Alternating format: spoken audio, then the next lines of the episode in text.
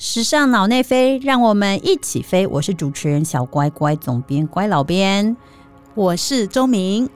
大家好，大家好。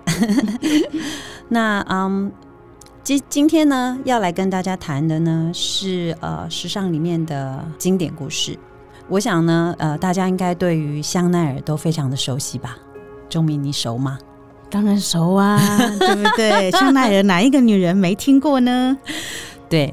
但是呢，大家呃听到香奈儿，就是对于它产生的这个梦幻的梦想呢，应该都是希望赶快存够钱，拥有它一个经典包啊。但其实呃，香奈儿其实是一个活生生的人。也许有些年轻的朋友认识他，可能觉得他就是一个牌子。香奈儿呢，他其实是一个真实的人。那我们今天要谈的故事呢，其实是跟香奈儿的不幸有关。而为什么要谈香奈儿的不幸呢？其实，呃，我想对于多数的人来说，没有人不渴望幸福。但是呢，在人生里面，多数的不幸呢，都不是我们自己可以选择的。而香奈儿，他因为人生里面的不幸，才之所以能够创造这个我们现在所认识的这个伟大的品牌。所以，其实可以说，香奈儿的成功呢，其实是来自于香奈儿的不幸所造就的。那我们到底有多不幸？对他到底有多不幸呢？这个我们就从今天的故事来说，我们就从他的童年来说起。那其实呃，香奈儿在他记忆里面的爸爸呢，从小开始，他爸爸就是一个像吉普赛一般的小贩哦，就是永远都不在家，到处流浪去做生意。那他的妈妈呢，就每天都是在家里盼望着爸爸回家那种。非常非常哀伤的一位太太，甚至呢，在香奈儿出生的时候，她的母亲都是独自一个人，好辛苦哦，太辛苦了，就简直是现在的单亲妈妈了，对不对？没错。所以呢，她妈妈呢，你香奈儿从小就看着这个母亲，其实就是每天都是充满着这种忍耐跟包容的压抑里面去爱着她的爸爸。那其实这个这样子对于爱情的压抑，就是这种包容跟过分的包容和压抑呢，其实好像也遗遗传给了这个香奈儿。但是这当然，这跟我们待会儿要谈的晚一点要谈到的，跟他的爱情故事、爱情观有，我们到时候再来细谈。但其实他的母亲在他六岁的时候呢，就是抱着对于爸爸的思念，其实在六岁的时候就因病过世了。那妈妈过世的时候，爸爸一样不在身边。那所以等于是香奈儿就是一个孤儿的状态，所以很就是后来他爸爸当然到处流浪做生意，也没办法照顾他，所以就直接把他送进了修道院，那由修女来照顾。其实。等于说变成就是一个孤儿的身份了，所以他是在孤儿院长大的。对，但是当然不称孤儿院，称修道院。对，那后来呢？其实到了要读书的时候呢，当然修女修女照顾他们要读书的时候呢，自然就是要把他们送到这个学校里面去。那那时候他被送去的是一个寄宿学校。那其实送去寄宿学校里面，到了学校里面呢，其实他也你很在那个阶段，其实他就很清楚的看到了。啊，他开始在那个时候就懂得了所谓的阶级，因为贫富差距，没错。因为呢，有钱人家的小孩就是在另外一边，身上穿的呢是高级的丝绸啊毛呢，然后吃的食物呢，就是修道院这边的小朋友身上穿的永远是破烂的衣服，他们吃的食物也比较差，他们住的房间里面没有暖气。所以他在那个段期间呢，他后来在他的回忆录里面谈起的时候，他甚至用这几个字来形容他自己。他觉得他在那个阶段，他受够了贫穷的羞辱。对，因为在同样一个空间里面，你所有的东西都都是不如人家的，所以这么截然不同。对，没错。那所以在嗯学校的这个阶段，我可是我认为这个对香奈儿后来创造他自己的事业来说，我觉得是一个很好的一个一个点。怎么说呢？其实他在那个阶段开始，他就看到了什么是真正的好。他从那些有钱人家的小孩身上，他就看到了什么是所谓的上流，什么是所谓的精致。所以我觉得他他对于这个时装布料的品味，其实是从那个时候，即便他受够了贫穷的侮辱，但他从那个时候，其实他就开始有了感受。嗯，所以他也算是一个观察力非常细微。的小孩喽。没错，而且他在这个阶段里面，他眼睛里面所看到的东西，其实后来都成为他品牌的养分。比如说，大家如果呃稍微了解香奈，就知道他很喜，经常在每一季香奈里面，经常都看到黑白的配色。那这个黑白的配色的这个灵感的来源，一就是从他小时候照顾他的修女，这个他们身上的黑袍、白色的鳞片、粗大的十字架。这个就是他小时候他的童年里面，就是脑脑海里面非常深的印象。那当然他在寄宿学校里面，我觉得他在那个阶段他得到的养分，比如说他在寄宿学校他学过裁缝，那这个都是他好像隐隐约约都都奠定了他对于好像时装的这个喜欢兴趣的这个基础。对，没错。那后来呢，他其实呃，关于黑色，然后他从小其实呢也就。在修道里面，其实没有那么多的选择，所以小朋友基本上都被迫只穿上黑色的衣服。所以他好像终于呢，所以在念寄宿学校的时候呢，他周末呢就好不容易就是小小朋友都有钱人家的小孩，当然就被接回去了。那他要往哪里去呢？他只好就是去这个乡下的姑妈家。那他在乡下姑妈家呢，什么事也不能做哦，那所以只能躲在这个小阁楼里面看简报里面的爱情小说。这件事情呢，打开了他对于就是未来啊，还有就因为爱情吗？是他对于这个爱情浪漫的想象。那当然，就他童年就他的生活只有修道院，所以其实是非常枯燥的哦。那所以他好像终于在这虚构的这个爱情小说的情节里面，好得到自己对于未来的这种彩色的想象，说啊，也许我的未来啊可以变成怎么样的，所以他开始构思了这些东西。然后呢，好不容易慢慢长大了，他开始他离开了学校，所以他可以呃开始他后来到了这个咖啡厅去上班。那那时候的咖啡厅非常有趣，其实多数时候是给军官去呃怎么讲消遣然后放松的一个地方。那他呢，其实是在里面当这个 waitress，就是呃服务生，但是他也会上台去唱歌。哦，他也去上台去唱歌，但为了赚小费，所以他也上台去唱歌。所以他的他的呃，就是他的这个生活能力呢，好像就是在那时候磨练起的。所以他在那时候就是认识了一个像大哥一般的军官哦，他这个军官呢非常有钱，叫做啊，名字有点可爱，叫 Boston 啊，那我们就称他为这个。巴勒松，好，巴勒松先生。那他身边呢，一直都是围绕着美女。那所以，这个香奈儿其实他那时候还不懂爱情，他只是觉得他一心想要脱离这种很好像为在为被钱挣在为钱挣扎的这种生活，所以他就然后巴勒松有点有点觉得他有点可爱，嗯，所以其实有一点像是把他当成小宠物一样的带在身边。后来他就跟着这个巴勒松生活，然后跟着他，因为他是军有钱的军官，所以跟着他到呃，跟着他去骑马啊，跟着他去做一些这个有钱人做的事情。所以好像就因为跟着巴勒松，所以香奈儿终于打开了他对于富裕的生活的视野。对，然后他呃非常的开心，就哦，原来有钱人的生活是这样子的。而且啊，我觉得。终于，你看他从从那个童年的时候在修道院长大，看到的都是一片黑色的，你知道吗？可以终于让他的人生有一些不同的色彩，除了黑跟白之外。对，没错。那我刚刚前面也讲了，他对于其实他对于爱情懵懵懂懂。那那个巴勒松对他呢也喜欢，但是又觉好像又不是男女的爱情，因为他因为那时候香奈儿其实年纪很小。所以呢，就是就是这种像哥哥像妹妹一样情谊，可是又好像是男女之间的爱情，就是很模糊。好，那后来呢，就在这个阶段呢，香奈儿邂逅他人生里面真正的爱情，这个真命天子，对对，没错。那这这位这位真命天子呢，叫做卡博。那他是一个英，他是个英国人。在认识他之后呢，他后来为了这个卡博，他其实嗯，他看到他非常的英俊，好，那他追着他，甚至他追到了巴黎去，好，然后呢，其实我觉得香奈儿其实呃，他很很有趣哦，他喜欢的曾经照顾他的大哥哥呢，身边也围绕着美女，那不要说卡博了，卡博身边也是围绕着众多的美女，所以在围绕在这么多美女之间要竞争，好，那怎么样能够赢得？他心仪的人的注目呢？其实他在这里面呢，投入了蛮多的心思。他知道说呢，因为他知道她是一个平胸窄臀又瘦小的女孩，她不是那种你知道，就是那时候的美女的标准。对，不是那时候美女的标准，所以他他从那一那个阶段他就知道，为了要吸引他们的注意，他必须与众不同。嗯，他必须与众不同。所以呢，嗯，后来有一次，他就跟卡博说。但是卡博是，其实坦白讲，为什么他一辈子？后来他回忆录里面也讲，他这一辈子唯一真正爱的一个男人，其实就是他。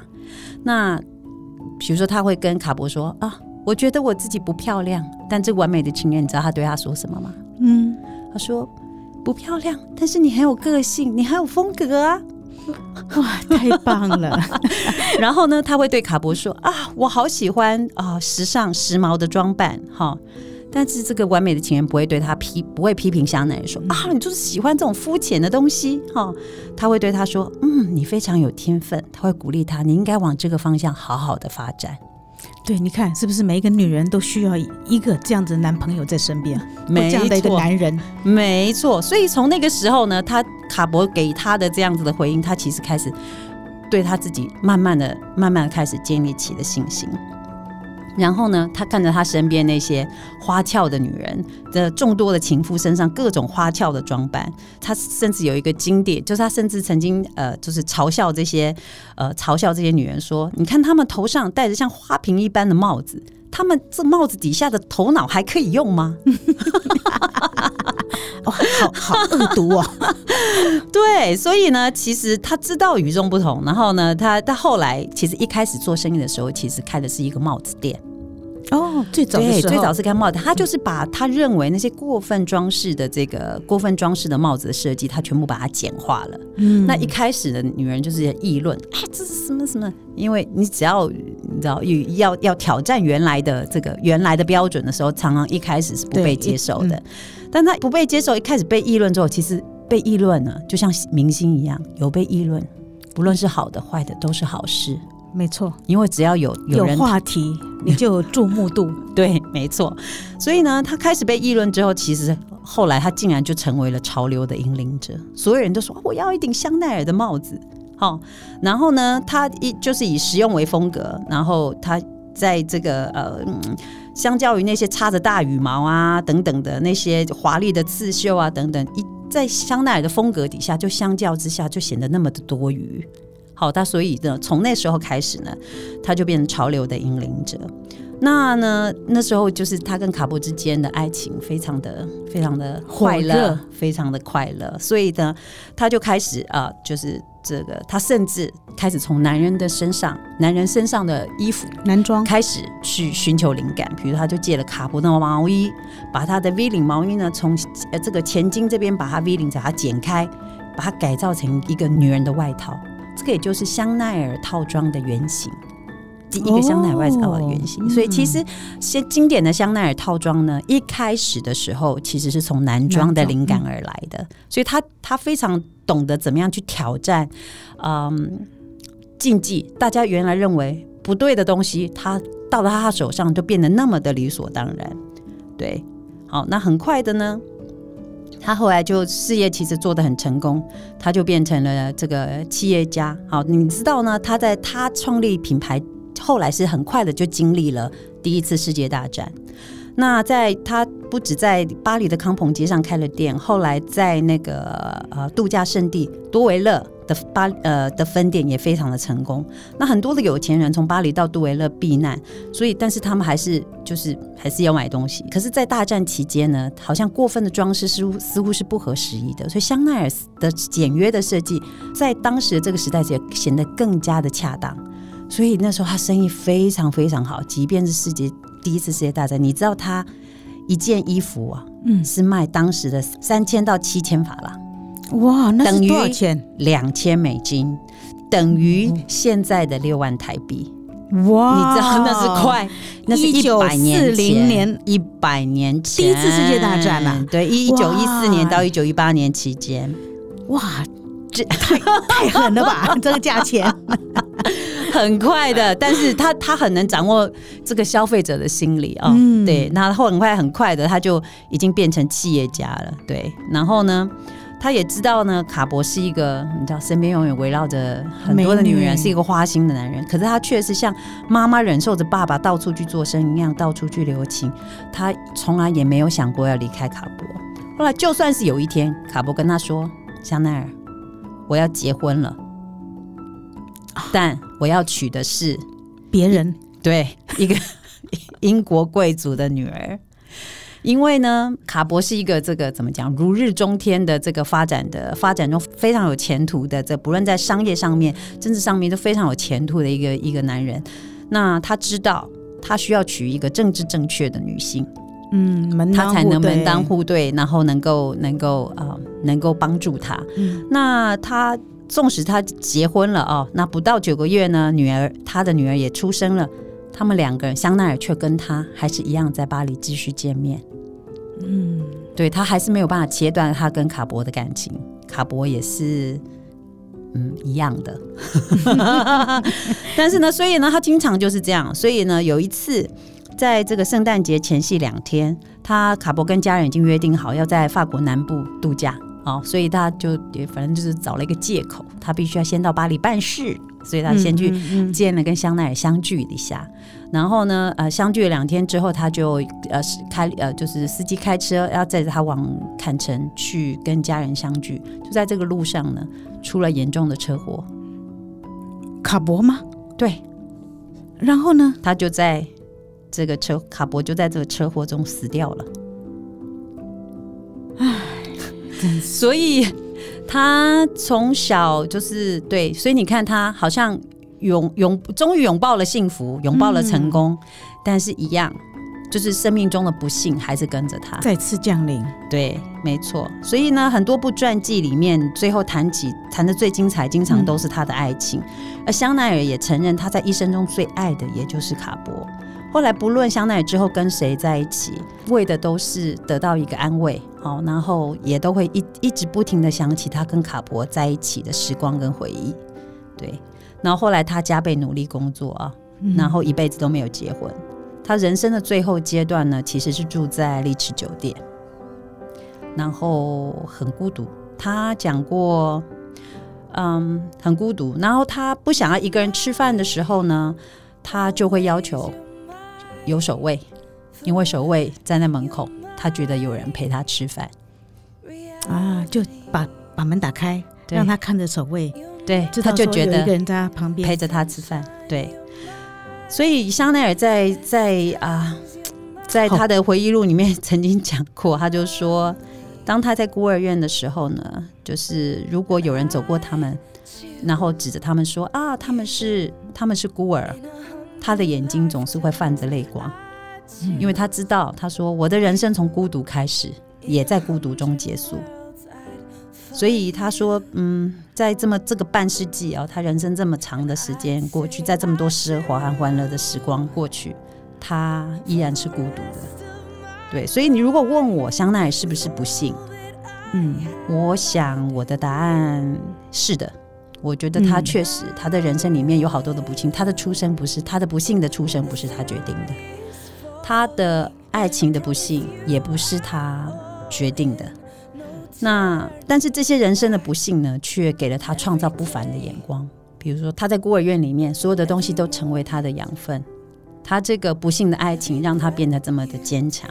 哦，所以我自己觉得说，嗯，这些让他创创造这些不平的眼光，让他可以胜出，也给了他给了我们一种啊、应该怎么讲？就是说，就算你在呃挫折，其实人生里面的挫折。负向的挫折，你其实也可以把它转变成勇气，嗯，或者创作的源头，对对不对？其实你也可以拥抱成功的。嗯，香奈儿用他的人生证明给你看，不是你遇见了这些不幸，嗯。你就必须要被他打败，对对，所以如果听了香奈儿的故事，你觉得我我你问我，我不知道钟明你的心情是什么？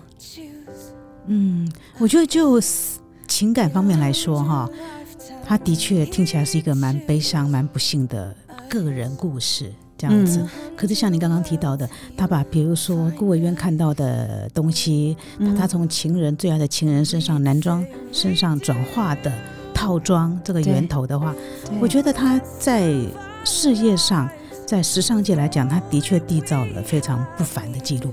对，这样没错。所以我真的也觉得，就是说，我们经常生活里面，也许我们不会碰到像香奈儿这么大的挫折啦，就是嗯。就情人，情人没有办法长，没有没有办法拥有他的情人，没有办法拥有一个幸福的童年、幸福的家庭。但是，我想我们每一个人生活里面都有，不时应该都会遇见一些挫折，小大或小。好，那但是我觉得我们都可以变成我们自己人生的魔法师。你只要好好掌握，你虽然面对这些挫折，但是你把它转换成他给你的力量。我觉得每一个人还是可以，你知道。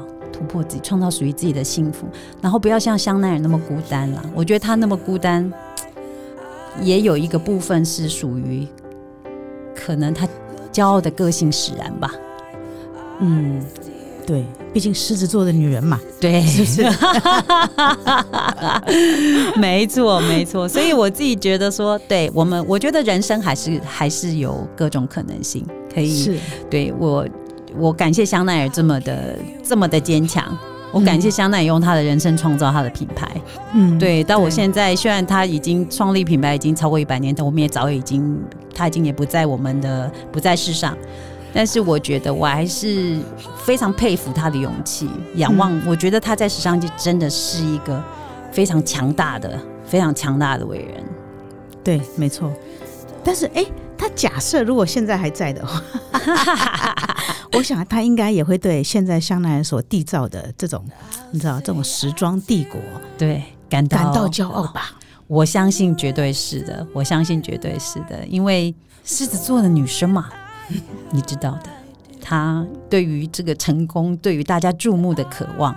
肯定是的，他如果知道他现在的品牌在全世界拥有这么还是一样拥有这么大这么大的影响力，我相信他应该都要从他的棺木站起来鼓掌吧。好，那我想香奈儿人生的故事还有非常非常非常多精彩的精彩的片段，好，并精彩的情节。那我们之后还会用其他的主题继续跟大家分享，希望大家继续喜欢收听我们的经典故事，下次见。拜拜，拜拜。